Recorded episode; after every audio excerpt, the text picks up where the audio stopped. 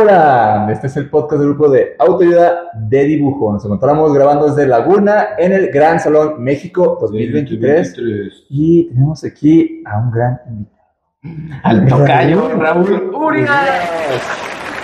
ilustrador, artista, ¿qué más?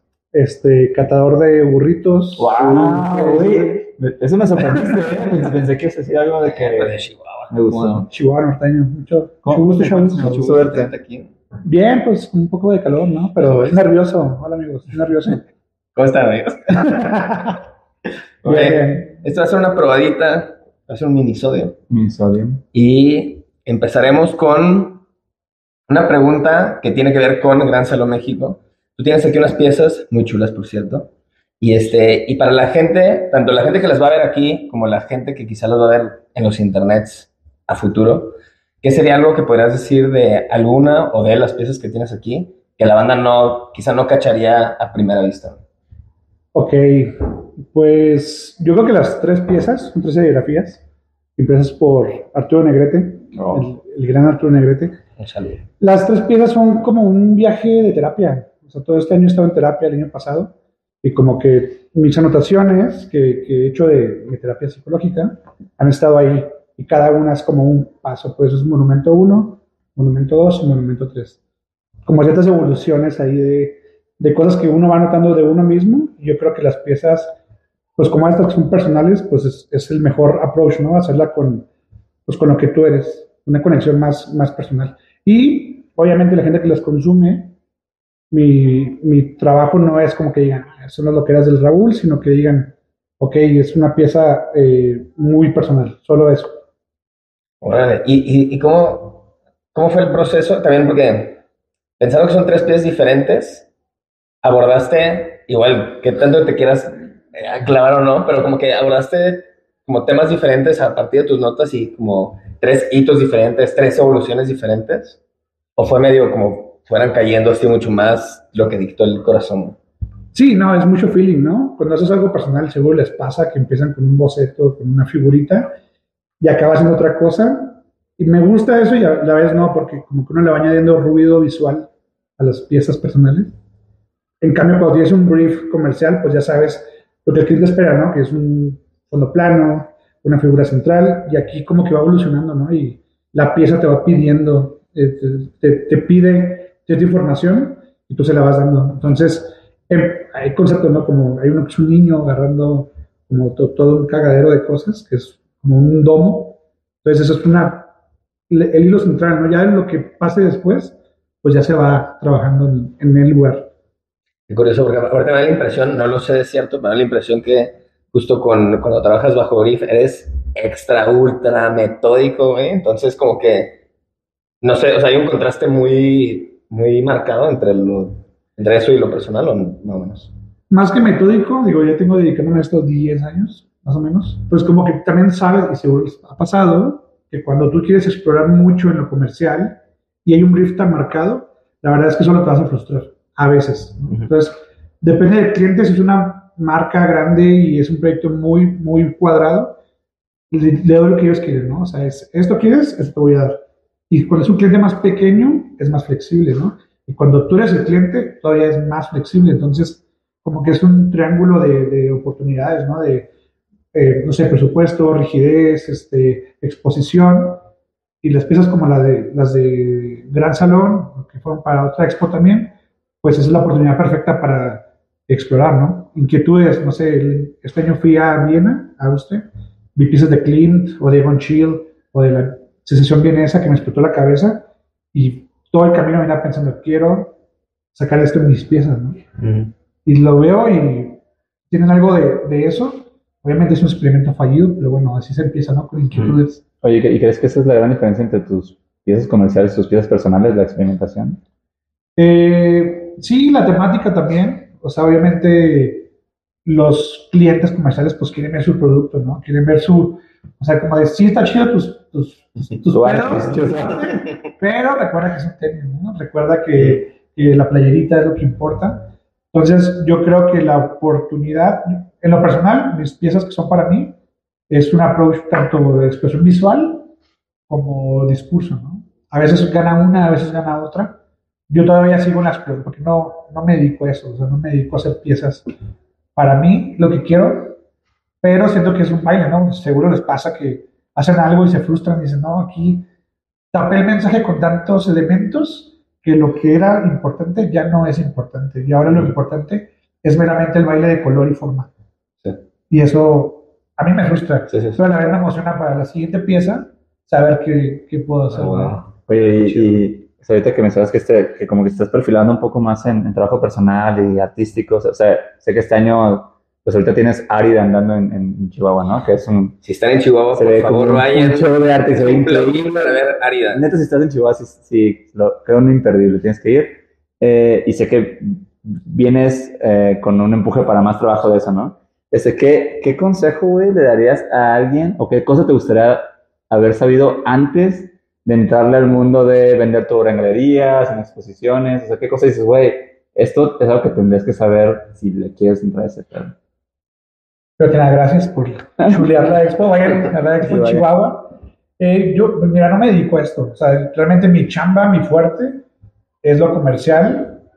Pero yo creo que ahorita ya mis inquietudes son otras, ¿no? O sea, eh, he hecho cosas por años que se repiten y van mutando, pero lo personal, pues es todo lo que vas consumiendo, ¿no? Y, y- y es un feedback muy claro. Consumes algo y lo quieres este, sacar, ¿no? Lo ves con un músico, alguien saca un disco y dice, no, pues ahora me, me clavé muy cabrón en, no sé, esta onda japonesa de los 30. Entonces, se ve un feedback muy directo, ¿no? Ujú. Y el consejo que yo les daría, yo creo sería saber que no hay un fin, ¿no? O sea, ninguna pieza te define, ninguna obra, si no se vende, si no le va bien, pues no pedo. O sea, realmente creo que el- lo personal, lo, que es para galería, es un feedback de tu personal. Entonces, entre tú más te nutras, tanto a nivel emocional, a nivel visual, pues va a ir mutando. Y va a haber una, una parte de esa donde va a hacer clic con tu entorno, ¿no? Porque yo creo que las piezas que tú quieres, que las compras en una galería es para tu casa, pues son piezas que conectas emocionalmente. No. Y si no lo estás logrando es porque a lo mejor no has encontrado el lenguaje o no estás preparado, ¿no? O, o el- o a lo mejor el, el lugar donde lo estás exponiendo no es el ideal. Yo creo que hay muchas, eh, eh, muchos puntos a tratar, pero yo creo que, pues, darse cuenta que no hay un punto final, o sea, tú Sí. puedes seguir explorando y una expo en 10 años y va a ser un roquito y a lo mejor apenas lo vas a lograr, ¿no? Claro. No, no hay. Claro. Y, y siguiendo la misma línea entre, entre lo que dices, ¿no? Como tú ahorita no te estás dedicando full a esto, pero gravitas hacia allá, o ahorita es- esa, esa es la intención.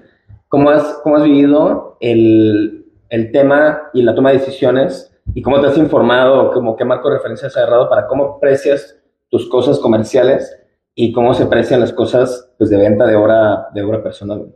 Pero ¿cómo, cómo las aprecio yo? ¿Cómo las aprecia el- No, ¿cómo las aprecias tú de precios y de, de cómo, cómo las evalúas? Porque, el- porque creo que tienes un montón de experiencia en el rango comercial. Es como, güey, yo sé esto, trabaja, o sea, tienes... ¿Tienes alguna metodología Tienes hace representación, y pues este es otro, pues es otro juego al final, pues. Obviamente cuando empiezas, pues lo que quieres es pagar la renta, ¿no? Quieres, quieres lograr el, el, el hustle, ¿no? De, de estar en el juego. Ya cuando yo creo, por ejemplo, ahorita que ya son años de carrera, pues el número uno, el mercado te lo va diciendo, ¿no? Mm. O sea, el mismo mercado y entender perfectamente tu trabajo, qué impacto tiene a ese nivel comercial, ¿no? No es lo mismo vender 10 playeras a que Gucci te contrate para hacer 5 millones de piezas y sepas que están lucrando con tu trabajo, ¿no? Entonces, eh, el lado comercial para mí es muy frío y sé muy bien cómo tabularlo, porque sé que por muy comercial que sea, yo le estoy dando mucho de mi ser a esa marca o a ese proyecto. ¿no? Claro. Entonces estoy dejando de hacer mis cosas para darles una identidad a los demás, ¿no? Y yo respeto muchísimo a la gente que no se mete en lo comercial y lo ha logrado, qué chingón. Lo mío ha sido otro camino, ¿no? Y justamente ahorita, en lo personal, pues no puedo tabularlo porque no, es muy abstracto, ¿no? O sea, yo puedo decir, cuesta 100 pesos o 500 mil, pues es, estoy todavía en ese, en ese proceso. Es que es bien diferente, ¿no? Es que está cabrón, porque justo teniendo tanta experiencia en el otro, pues este es otro juego, pues, o sea, sí, sí funciona mucho menos frío que lo comercial. Sí, seguro les pasa que también como hay mucho corazón en lo que hacen personalmente, a mí me cuesta mucho poner un valor alto porque son mis emociones directamente. Entonces, Lo comercial sí lo puedo canalizar porque digo, bueno, me costó dos semanas de mi trabajo. También sabes que si haces un proyecto con una marca, dejas de trabajar con otras marcas. Entonces hay, hay, cosas muy tangibles, ¿no? Unos tabuladores muy, Muy objetivos. Sí, muy cuadrados. Cuando vas trabajando con ciertos clientes te vas dando cuenta que es un mundo muy cerrado. Y yo creo que pasa lo mismo en el mercado del arte, pero con personas, no con marcas. ¿no? Sí. O sea, no sé, que Will Smith te compre una pieza o que, ¿sabes? O sea, es otro pedo, pero es lo mismo al final. Te estás vendiendo a un mercado Sí. y tienes que descubrir cuál es tu mercado. Y, que, y seguro hay gente, seguro hay gente con que ha tenido otro camino que le pasará al revés, ¿no? Así que Sí. solo ha vendido obra y que no sabe cómo entrar al mundo comercial y que no tiene ni idea cómo cobrar en el mundo comercial. Que, Me que- imagino. que también es un viaje como bien distinto, ¿no? Oye, Raúl, ahorita que estás hablando justo de que co- como, como mucho de tu obra este año se ha vuelto muy personal, has explorado muchos como sentimientos y temas que incluso viste en terapia. Ese, ¿qué, ¿Qué es una cosa, güey, que crees que antes te detuvo de, de hacer algo, o sea, de hacer arte, de hacer dibujo, y ahora con el tiempo te has dado cuenta de que, güey, ese miedo, ese comparación, ese algo, la neta, es, es, es nada, güey. O sea, no, no debía haberme detenido por esa cosa. Pues todo, yo creo. es un O sea, tangiblemente, Ajá. yo creo que cuando empiezas, y va a conectar con mucha de, las- de la audiencia, crees que es de tener las herramientas, ¿no? Herramientas me refiero a un espacio, la tableta, el lápiz o la galería, ¿no? Y ahorita creo que lo que más he comprendido es que no hay un, así como no hay la pieza final, no hay el momento ideal, ¿no? O sea, tú puedes estar en casa de tus papás, en un cuarto donde no tengas un ambiente eh, ideal para crear, pero con que tengas la convicción lo puedes hacer. Entonces, por muchos años, yo por tener una economía estable, dejé de hacer cosas para mí, por tratar de entenderle al juego de lo comercial. Y ahorita digo, ah, qué pendejo, ¿no? O sea, no está peleada una cosa con la otra. Comprendí muchas cosas, pero ahorita estoy desarrollando a lo mejor más skills de dibujo otra vez, ¿no? Que fue lo que, con lo que yo empecé a los 15 años. Mm. Entonces yo creo que eso, que no, no hay, todo esto, momento ideal no, es, no existe, ¿no? Escuchaba, no me acuerdo qué artista, pues dice, mi casa al final no, nunca existe, yo llevo viviendo en 20 casas, sé que me va a morir en otra casa, entonces acostúmbrense a estar creando con lo que tengan y donde estén. Creo que eso. Eh, ya, última, Oye, última. última pregunta. Voy a hablar para mí mismo. ¿no? Tienes toda la razón. Cosas que voy a decirme más seguido yo solo. Yo sí me mamé con esto. Pues mira, el Gran Solo México cumple 10 años y con la excusa de la década, ¿qué le dirías tú a tu yo de hace 10 años? ¿Qué, le- qué consejo le darías? Eh, deja de cagarla mejor.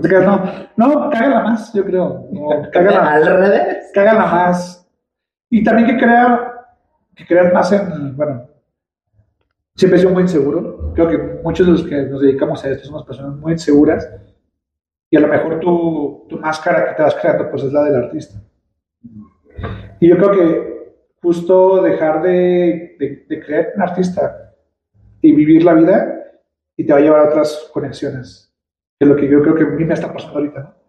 Dejar como de tomarte tan en serio tu pedo y darte cuenta que al final el, el dibujar o el, o el crear es, es una consecuencia de vivir, ¿no? Entonces, no te prives de vivir por crear. Creo que es. Qué bárbaro. Este, gracias, Muchas gracias, güey. por, por el tiempo y, O sea, una compartir. versión más extendida. Gracias, gracias. Muy bien, pues muchas gracias. Nos vemos. Adiós. Okay, round two. Name something that's not boring. A laundry? Ooh, a book club. Computer solitaire, huh? Ah, sorry, we were looking for Chumba Casino. That's right. ChumbaCasino.com has over 100 casino style games. Join today and play for free for your chance to redeem some serious prizes. ChumbaCasino.com. No purchase necessary. Where prohibited by law. 18 plus terms and conditions apply. See website for details.